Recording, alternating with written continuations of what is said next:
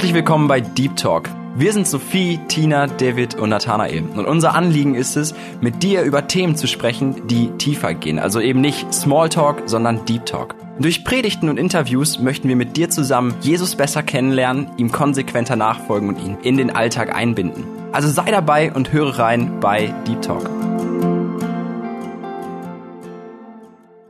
Hi, mein Name ist Sophie und ich freue mich sehr, dass du heute eingeschaltet hast. Ich weiß nicht, wann oder wie du einen Podcast hörst. Wenn ich einen Podcast höre, lade ich ihn mir auf mein Handy herunter und höre ihn auf dem Weg zur Arbeit. Dann habe ich schon, bevor der Tag überhaupt richtig angefangen hat, einen guten Input und Kraft für den neuen Tag. Ich höre auch sehr gerne Podcasts, während ich den Haushalt mache, während ich zum Beispiel aufräume oder die Küche putze. Egal wie du gerne Podcast hörst, mach dich bereit, und lass dich darauf ein, was Gott zu dir sagen möchte. Wir möchten heute eine Predigt von Georg Jäger hören mit dem Thema Jesus nachfolgen.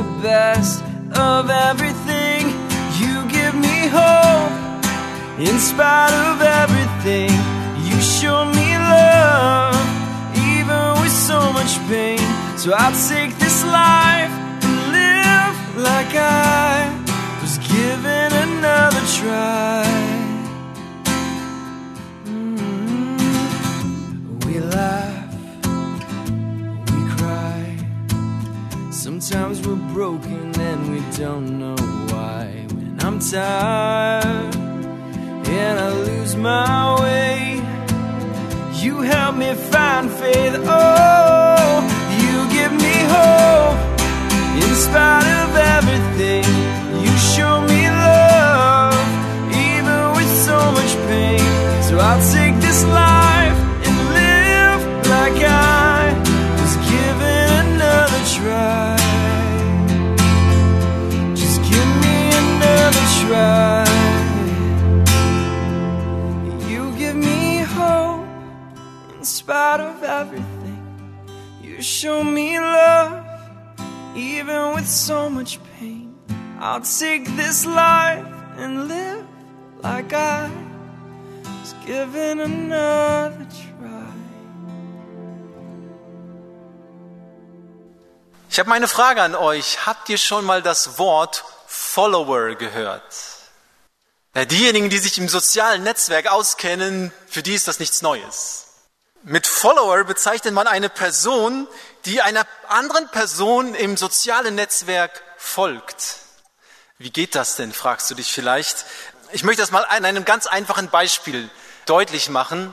Jeden Sonntag, wenn wir, wo wir uns jetzt nicht treffen konnten, den YouTube Kanal eingeschaltet haben. Einige haben ihn vielleicht ganz neu entdeckt, dass es sowas überhaupt gibt. Und Sonntag für Sonntag ihn eingeschaltet haben und sogar das Feld entdeckt haben, abonnieren, hat man gemerkt, oh, der informiert mich sogar ja immer, wenn etwas Neues da ist. Und somit werde ich informiert und ich kann mich da durchklicken und neue Dinge entdecken. Und somit habe ich alle Informationen, die ich brauche. Ob du es weißt oder nicht, in diesem Moment bist du ein Follower im sozialen Netzwerk. Dieser Begriff kommt aus dem Englischen und bedeutet Nachfolger. Ein Follower zu sein, ist aber keine neue Erfindung. Als Jesus seine Jünger in den Dienst ruft, wisst ihr, was er ihnen sagte? In meiner englischen Bibel steht, follow me. Das heißt, folg mir nach. Jesus nachzufolgen findet aber nicht im sozialen Netzwerk statt, wo ich den Bildschirm einfach mal ein- und ausschalten kann, wenn es mir gerade so passt. Als Jünger Jesu findet Nachfolge tagtäglich statt. Jesus lädt uns ein, in einer persönlichen Beziehung, in einer täglichen Begegnung mit ihm zu leben. Jesus nachfolgen. Als Jesus seine Jünger in die Nachfolge rief, hatte er das Ziel gehabt, die Jünger in seine Lebensschule mit hineinzunehmen und sie zu prägen. Jesus stand mit seinen Jüngern in einer sehr engen Beziehung und ich möchte heute mit euch über zwei Personen reden, die es in der Nachfolge nicht sehr leicht hatten. Sie sind auch bekannt als die Emmaus-Jünger.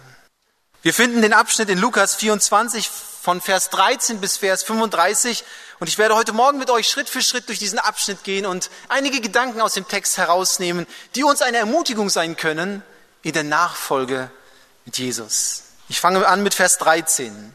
Und siehe, zwei von ihnen gingen an demselben Tag in ein Dorf. Das war von Jerusalem etwa zwei äh, Wegstunden entfernt. Dessen Name ist Emmaus. Und sie redet miteinander von all diesen Geschichten.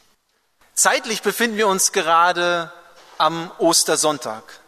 Für die Jünger waren diese drei Tage am Karfreitag, als Jesus gestorben ist, zum Ostersonntag eine Gefühlsachterbahn gewesen.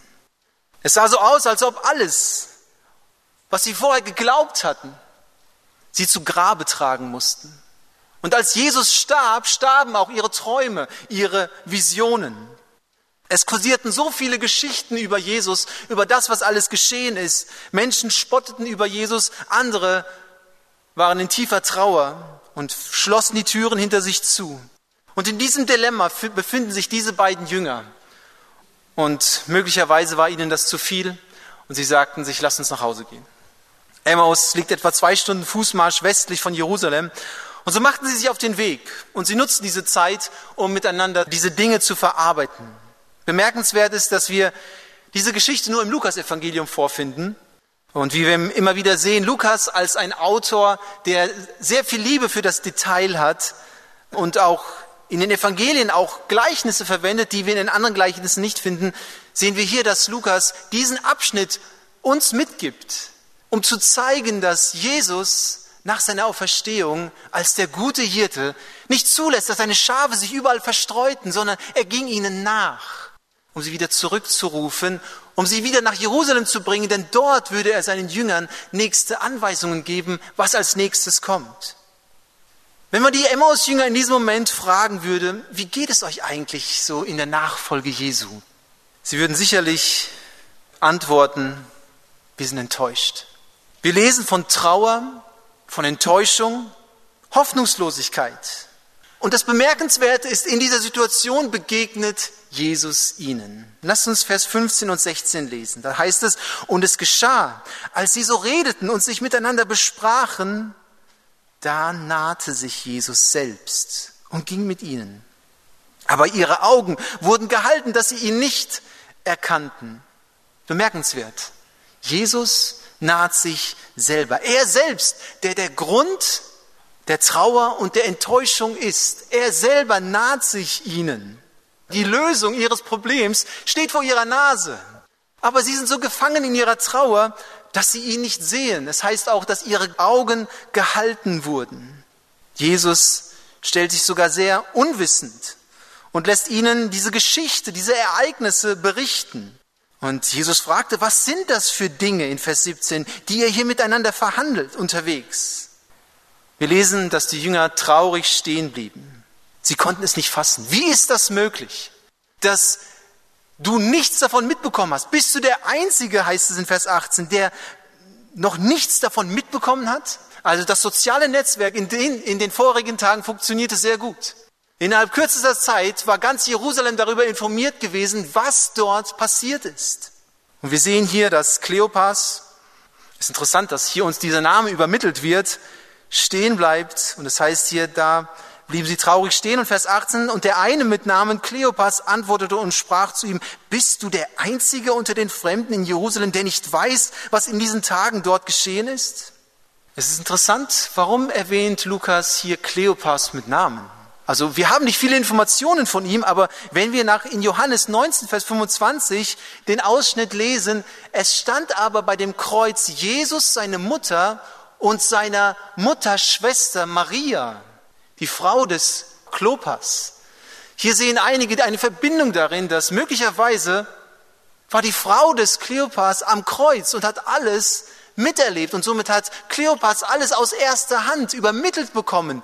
Und er denkt sich, wie kann das sein? Du hast noch nichts mitbekommen, was dort passiert ist.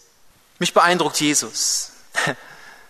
Jesus stellt nicht nur eine Frage, sondern eine zweite Frage. In Vers 18 sagt Jesus, was denn? Also man kann sich fragen, also jetzt, wie ist das möglich, dass du überhaupt nicht weißt, was passiert ist? Aber mit dieser Frage öffnet Jesus letztendlich die Tür. Und er sagt, sag mir, was dir beschäftigt. Sag mir, was dich bewegt.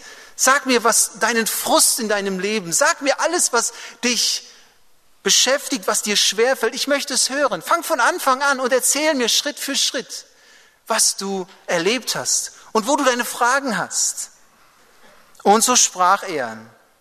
Sie aber sprachen zu ihm, das mit Jesus von Nazareth, der ein Prophet war, mächtig in Taten und Worten vor Gott und allem Volk, wie ihn unsere hohen Priester und Oberen zur Todesstrafe überantwortet und gekreuzigt haben.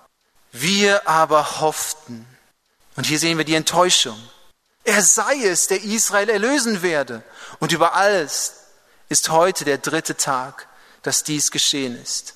Auch haben uns erschreckt einige Frauen aus unserer Mitte, die sind früh bei dem Grab gewesen, haben seinen Leib nicht gefunden, kommen und sagen, sie haben eine Erscheinung von Engel gesehen, die sagen, er lebe. Und einige von uns gingen hin zum Grab und fanden es so, wie die Frauen gesagt hatten, aber ihn sahen sie nicht. Erstaunlicherweise können diese beiden Jünger sehr detailliert aufführen, was sich ereignet hatte. Und so erzählen sie Schritt für Schritt die Ereignisse der vergangenen Tage. Ich werde nicht auf alle Punkte eingehen, ich möchte ein paar Punkte hervorheben. Sie beginnen hier mit der Aussage, dass Jesus ein Prophet war. An sich ist das nichts Falsches, denn ein Prophet bringt das Wort Gottes zu den Menschen. Und das ist das, was Jesus tat. Das Problem aber hier bei diesen Jüngern ist, dass Jesus für sie höchstwahrscheinlich nur ein Prophet war, in Anführungsstrichen. Ein Prophet, mächtig in Wort und Tat. Jesus war aber weit mehr als ein Prophet. Jesus ist Gottes Sohn. Und das Problem war hier, dass sie eine falsche Vorstellung von Jesus hatten. Und falsche Vorstellungen von Jesus führen zwingend zu einer Enttäuschung. Das Problem war, dass sie, dass sie sich in ihren eigenen Messias zusammengebastelt hatten. Und diese Vorstellung war mit einer großen Erwartungshaltung verknüpft, denn sie sagten, wir hofften, er würde Israel erlösen, befreien. Israel litt unter der schweren Regiment der Römer. Und so hatten sie die große Erwartungshaltung gehabt, wie damals Mose uns befreite von den Ägyptern, so wird dieser Prophet Jesus uns auch befreien vor den Römern, von den Römern. Doch über das alles ist heute schon der dritte Tag. Keine Hoffnung mehr. Sie kommen in der Erklärung zu dem Ostermontag und sie, Ostersonntag meinte ich. Sie berichten von dem Fremden. Sie berichten hier dem Fremden, was sich am Morgen alles zugetragen hatte. Und sie erzählten sogar, dass Frauen Engel gesehen haben sollten. Bei diesem Ereignis, dass sie Engel gesehen hatten, sollte es ihnen doch klingeln. Und dass sie Jesus nicht im Grab gefunden hatten, sollte es ihnen doch aufgehen, dass Jesus auferstanden ist. Aber wie man in so einem deutschen Sprichwort sagt, sie sahen den Wald vor lauter Bäumen nicht mehr. Sie hatten so viele Hinweise gehabt, Jesus muss doch auferstanden sein. Aber für sie war die Trauer größer als die Wahrheit, dass Jesus auferstanden ist. Wenn die Jünger jetzt ein Bild von sich machen würden, was denkt ihr? Würden sie in die Kamera lächeln können? Heutzutage nennt man das ein Selfie. Ein Selfie machen würden und würden sie hier fröhlich in die Kamera lächeln können? Ich denke nicht. Sie waren voller Trauer in ihrem Gesicht. Wisst ihr, wenn man Fotos macht, dann achtet man doch sehr darauf, dass man gut und freundlich in die Kamera guckt. So geht es mir zumindest. Und man möchte sich auf dem Foto von der besten Seite zeigen. Heute hat man hier die Möglichkeit, man kann 100 Fotos schicken, äh, nicht schicken, sondern schießen, auch schicken, aber man kann 100 Fotos machen und dann sich nachher das Beste aussuchen. Und äh, bei mir ist es häufig so, dass wenn ich ein Foto sehe, dann, äh, wenn da auch 100 Menschen drauf sind, was ich als erstes tue, ich suche mich. Das merkt man, wie egoistisch man ist. Ne? Ich suche mich und gucke, wie ich auf dem Foto schaue. Und wenn ich eine komischere Grimasse habe, dann ist das ganze Foto im Mülleimer dann brauche ich das nicht. Weil ich möchte doch gut aussehen hier auf diesem Foto. Ist das nicht so? Wenn ich an meine Kinderfotos denke, dann ich finde kein Foto, wie ich mich gerade mit meinen Brüdern prügle. Das Foto, solche Fotos habe ich nicht, weil es ist nicht eines Fotos wert, so ein Foto zu machen. Diese Situation ist nicht eines Fotos wert. Solche Zeiten möchte man nicht mit einem Foto festhalten. Solche Zeiten möchte man am liebsten schnell vergessen. Zeiten, wo man Herausforderungen im Leben hat. Zeiten, wo es einem nicht gut geht. Solche Fotos möchte man nicht aufbewahren. Wisst ihr aber, was Jesus hier tut in diesem Moment? Er nimmt dieses Foto heraus. Da, wo es ihnen schwer fällt. Und sagt, dieses Foto, auch wenn du hier gerade nicht lächelst, ich schmeiß es nicht weg. Ich möchte es anschauen, ich möchte mit dir darüber sprechen. Wie geht es dir hier? Jesus kennt uns in unserer Situation, wie es uns gerade geht. Jesus weiß, durch welche Höhen und Tiefen wir gehen. Und die Geschichte der Jünger von Emmaus zeigt uns so schön, dass Jesus uns in diesen Momenten nicht alleine lassen wird. In den Momenten der Trauer, der Enttäuschung dürfen wir sehen, dass Jesus sich uns naht. Ich weiß nicht, ob du die Momente kennst, wo du, dir, wo du dich selber fragst, Jesus, ich folge dir doch nach, aber es scheint so, dass ich gerade ziemlich allein unterwegs bin. Kennst du solche Zeiten in deinem Leben? Wir dürfen aber wissen, dass Jesus die schweren Zeiten in unserem Leben nicht ausblendet. Er entsorgt das Foto nicht und denkt sich, hier guckst du nicht so fröhlich. Er sieht uns in unserer Enttäuschung, in unserer Frustration. Er möchte nicht den Schein, sondern das Sein. Er möchte wirklich wissen, wie es uns geht, was, ist, was uns in unserem Herzen bewegt. Gerade heute, wo wir den Sicherheitsabstand von 1,50 Meter wahren müssen, darfst du wissen, Jesus hält nicht diesen Sicherheitsabstand zu dir. Er naht sich zu dir. Das sehen wir hier in diesem Text. Jesus nahte sich zu ihnen in ihrer Frustration, in ihrer Not, in ihrer Trauer, in ihrer Enttäuschung. Jesus naht sich ihnen. Was bewegt dich gerade? Du darfst wissen, Jesus hört dir zu. Jesus naht sich dir. Vorher schien es, dass diese beiden Jünger den Überblick hatten. Ist es nicht so? Kleopas sagt, bist du denn der Einzige, der nicht weiß, was geschehen ist? Jetzt wandelt sich das Blatt. Was sagt Jesus zu ihnen? O ihr Toren. Heute würde man sagen, heute würde Jesus sagen, wie könnt ihr nur so dumm sein? Eine sehr harte Aussage. Aber das steht letztendlich hier geschrieben. Jesus sagt zu ihnen Vers 25, er sprach zu ihnen, O ihr Toren, zuträgen Herzens, all dem zu glauben, was die Propheten geredet haben. Musste nicht Christus dies erleiden und in seine Herrlichkeit eingehen? Und er fing an bei Mose und allen Propheten und legte ihnen aus, was in der ganzen Schrift von ihm gesagt war. Es muss herrlich sein, von Jesus höchstpersönlich das Fach Heilsgeschichte unterrichtet zu bekommen. Ist es nicht so?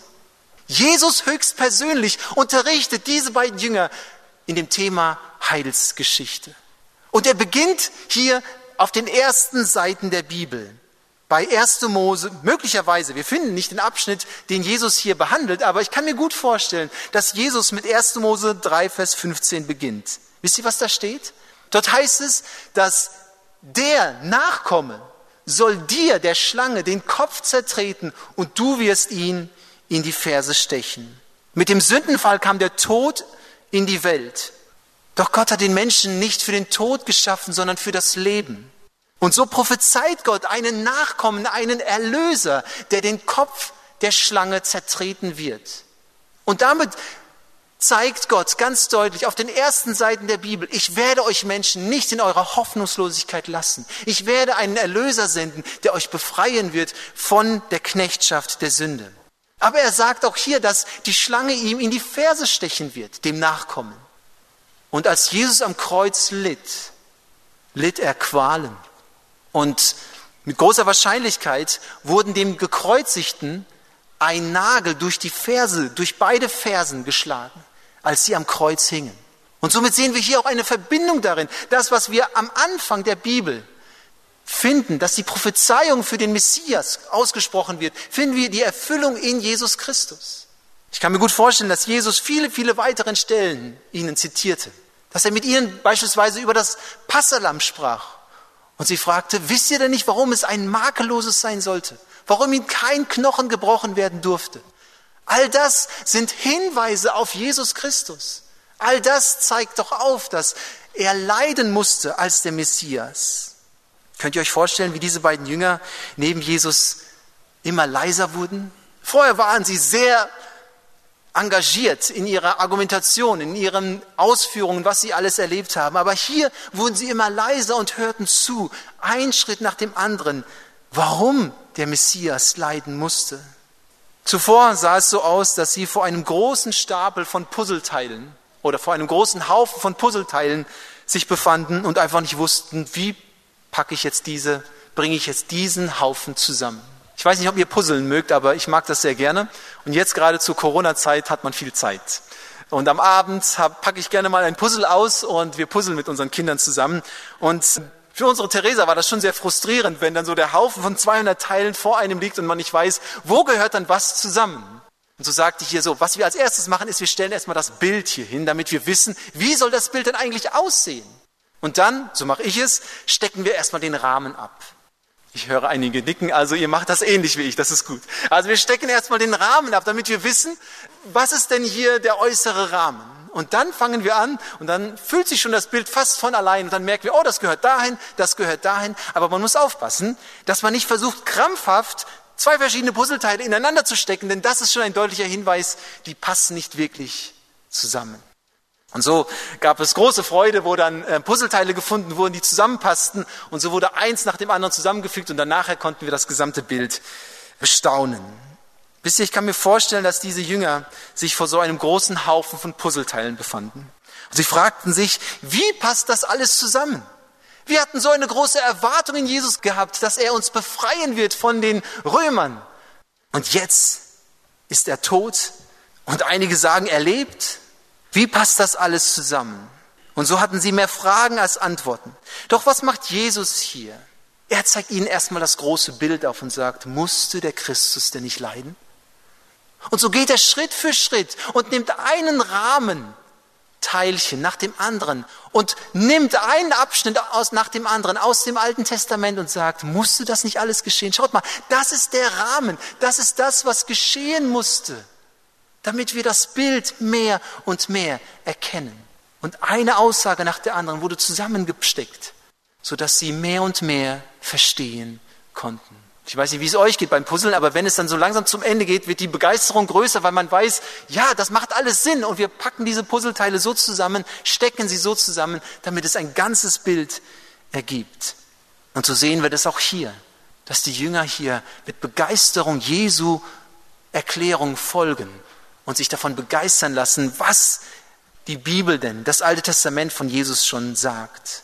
Wisst ihr, was ich so bewegend finde, dass Jesus nicht überrascht ist, dass seine Jünger enttäuscht sind. Sie folgten ja einer eigenen falschen Vorstellung. Und das Bewundernswerte ist, dass Jesus sie hier nicht in ihrer Täuschung lässt, sondern er begegnet ihnen und enttäuscht sie in einem positiven Sinn.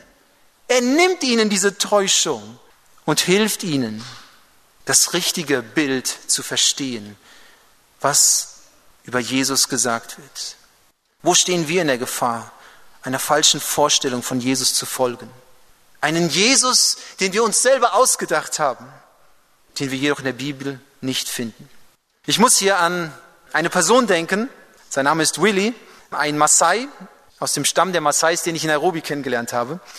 Und ich kam mit ihm ins Gespräch und ich stellte ihm die Frage, wie er denn zum Glauben an Jesus gekommen ist. Das ist für mich einmal eine interessante Frage. Gerade diese Menschen, die dann auch in ihrer Tracht unterwegs sind und wo man sich fragt, wie ist das möglich, dass diese Menschen zum Glauben an Jesus finden. Aber tatsächlich, ich habe mich mit ihm unterhalten und wollte wissen, wie ist es denn dazu gekommen?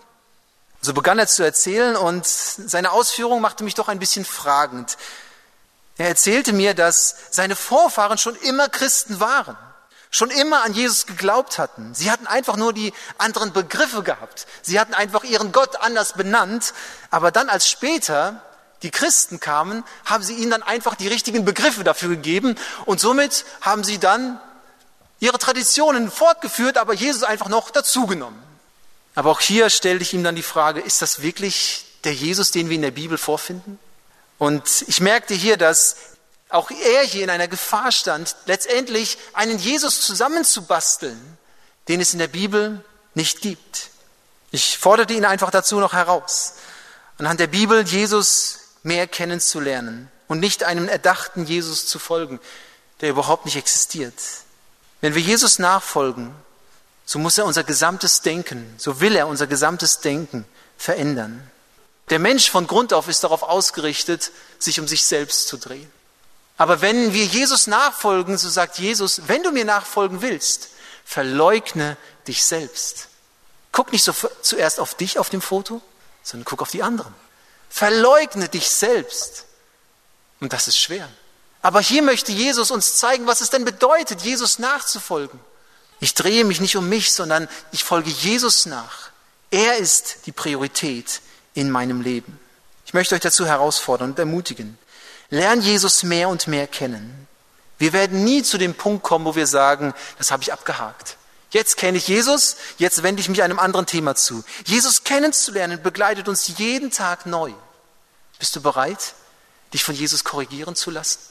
Indem wir in Gottes Wort hineinschauen und uns vom Wort Gottes korrigieren lassen. Wie geht es mit unseren Jüngern weiter in der Nachfolge? Ich lese Vers 28 bis Vers 35. Und sie kamen nahe an das Dorf, wo sie hingingen, und er stellte sich, als wollte er weitergehen. Und sie nötigten ihn und sprachen, bleibe bei uns, denn es wird Abend werden und der Tag hat sich geneigt. Und er ging hinein, bei ihnen zu bleiben. Und es geschah, als er mit ihnen zu Tisch saß, nahm er das Brot, dankte, brach's und gab's ihnen. Da wurden ihre Augen geöffnet und sie erkannten ihn. Und er verschwand vor ihnen. Sie sprachen untereinander, brannte nicht unser Herz in uns, als er mit uns redete, auf dem Weg und uns die Schrift öffnete. Sie standen auf, zu derselben Stunde kehrten zurück nach Jerusalem und fanden die Elf versammelt und die bei ihnen waren. Die sprachen, der Herr ist wahrhaftig auferstanden und Simon erschienen. Und sie erzählten ihnen, was auf dem Weg geschehen war und wie er von ihnen erkannt wurde, als er das Brot brach. Die Jünger Jesu hier folgten Jesu Unterricht sehr aufmerksam. Auch wenn Jesus hier sie anfing zu korrigieren in ihrer falschen Vorstellung, blieben sie trotzdem an ihn dran und hörten ihm weiter zu. Und sie luden ihn sogar ein, bei, ihm zu, bei ihnen zur Nacht zu bleiben. Als Jesus dann am Abendessen mit ihnen zusammensaß, dankte er für das Brot, brach es und gab es ihnen. Dieselbe Formulierung finden wir bei der Speisung der 5000 und auch beim Abendmahl. Und in diesem Moment werden ihnen die Augen geöffnet. Interessant ist, dass, dass sie nicht Jesus auf dem Weg erkannten, als sie ihm zuhörten. Jesus offenbarte sich ihnen in einem Moment, wo er, Jesus, es entschied, dass es der richtige Moment ist. Vielleicht fragt man sich, warum ist Jesus ihnen denn nicht schon vorher? Hat er sich ihnen offenbart, dass sie verstehen konnten, es ist doch Jesus, der mit uns geht. Nein, Jesus hat ihnen erstmal die Zeit gegeben, darüber nachzudenken, es mehr und mehr zu verstehen. Als ein guter Lehrer wusste Jesus den besten Weg, wie seine Schüler diese Lektion am besten verstehen konnten. Und so wartete Jesus ab. Und als er das Brot brach, öffnete er ihre Augen, sodass sie ihn in diesem Moment erkannten. Jesus offenbart sich ihnen in einer alltäglichen Situation beim Abendessen. Ich bin mir sicher, dass die Jünger Jesu in diesem Moment am liebsten Jesus um den Hals gefallen wären. Am liebsten würde ich auch hier einige, äh, viele von euch die Hand schütteln und drücken, aber das ist heute ja nicht möglich. Aber hier kann ich mir auch gut vorstellen, dass sie am liebsten Jesus um den Hals fallen würden, weil sie ihn erkannten. Doch in diesem Moment verschwindet Jesus. Warum gerade in diesem Moment? Die Jünger mussten lernen, Jesus wird nicht mehr da sein. Aber ich darf trotzdem wissen und mich an dieser Wahrheit klammern, Jesus lebt. Er ist wirklich auferstanden und er lebt, auch wenn ich ihn nicht sehen kann. Vorher war er tot, als er sichtbar vor ihnen war. Aber in diesem Moment, wo ihre Augen geöffnet wurden, ist er auferstanden in ihren Herzen. Und er wusste, sie wussten genau, ja, Jesus lebt. Was zurückbleibt, war ein starkes Feuer in ihnen, das sich nicht mehr löschen ließ. Sie bringen es auf den Punkt mit der Aussage, brannte nicht unser Herz, als er uns die Schrift öffnete. Ihr Lieben, wenn Gottes Wort in uns wirkt, wenn der Auferstandene uns begegnet, dann lässt es uns nicht kalt.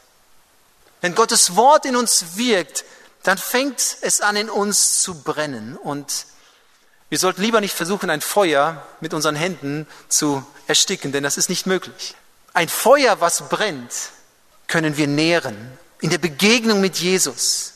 Ihr Lieben, es waren nicht die Wunder, die das Herz der Jünger zum Brennen brachten, sondern es war was? Das Wort Gottes, das er ihnen öffnete. Was machten diese beiden Jünger jetzt, nachdem sie die Nachricht vor Augen hatten? Jesus lebt. Sie konnten die gute Nachricht, dieses Evangelium nicht für sich behalten. Sie rannten zu den anderen Jüngern nach Jerusalem, um ihnen zu berichten, was, dass sie dem Auferstandenen begegnet sind. Es heißt hier, sie standen auf zur selben Stunde. Jesus nachfolgen bewegt.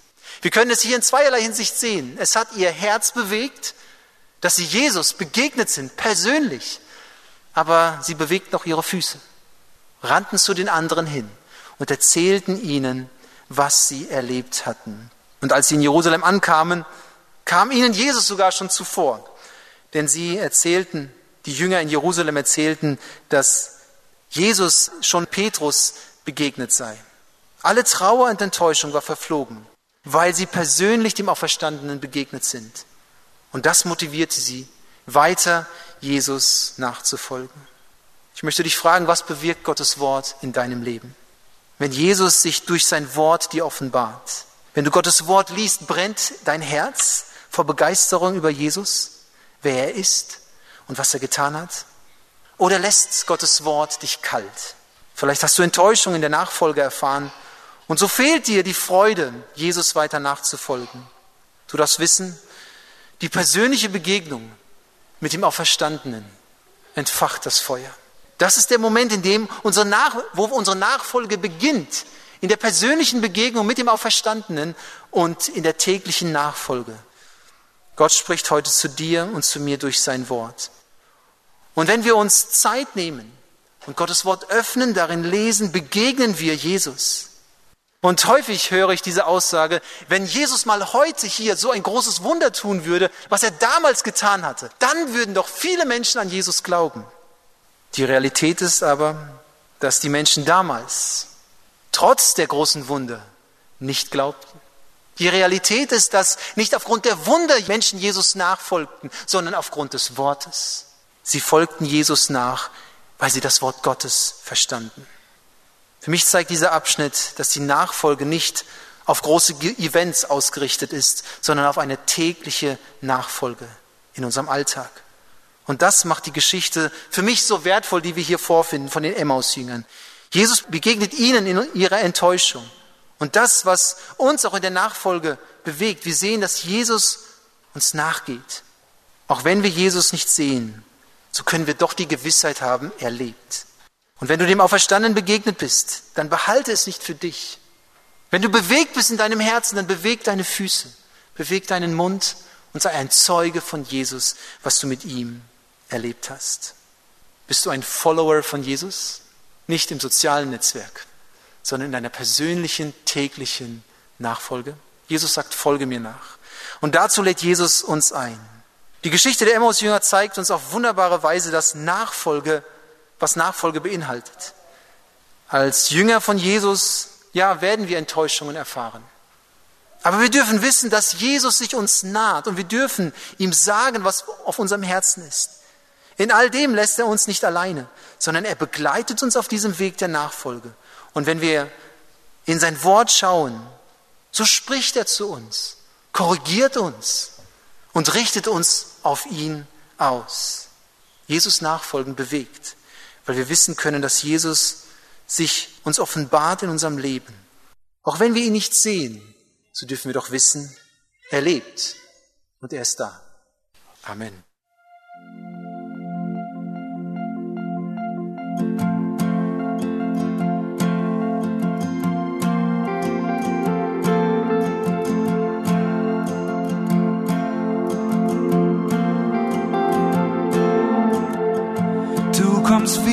Sanfter Regen, fällst ganz still auf meine Seele, die einer trockenen Wüste gleicht, keine Quelle weit und breit.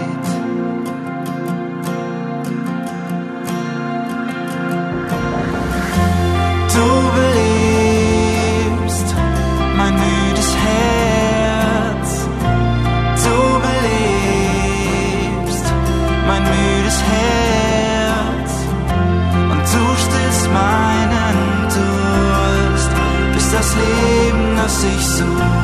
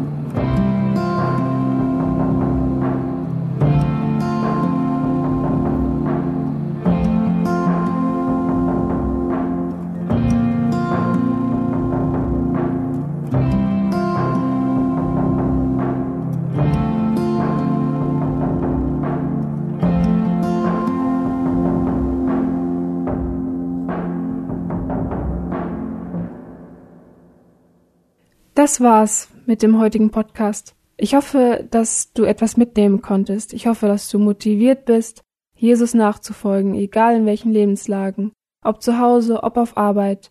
Sei ein Zeugnis und sei stolz darauf, dass du ein Kind Jesu bist. Nächste Woche moderiert David, der eine spannende Predigt für uns bereithält. Gottes Segen.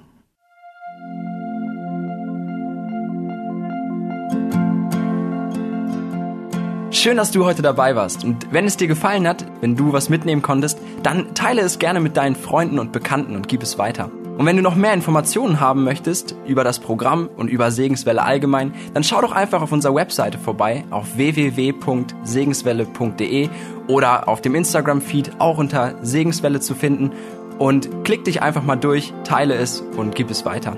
Wir wünschen dir eine gesegnete Woche mit den Worten aus Kolosser 3, Vers 17. Was immer ihr tut, in Wort oder Werk, das tut alles im Namen des Herrn Jesus und dank Gott, dem Vater durch ihn. Damit wünschen wir dir eine gesegnete Woche. Mach's gut, bis zum nächsten Mal.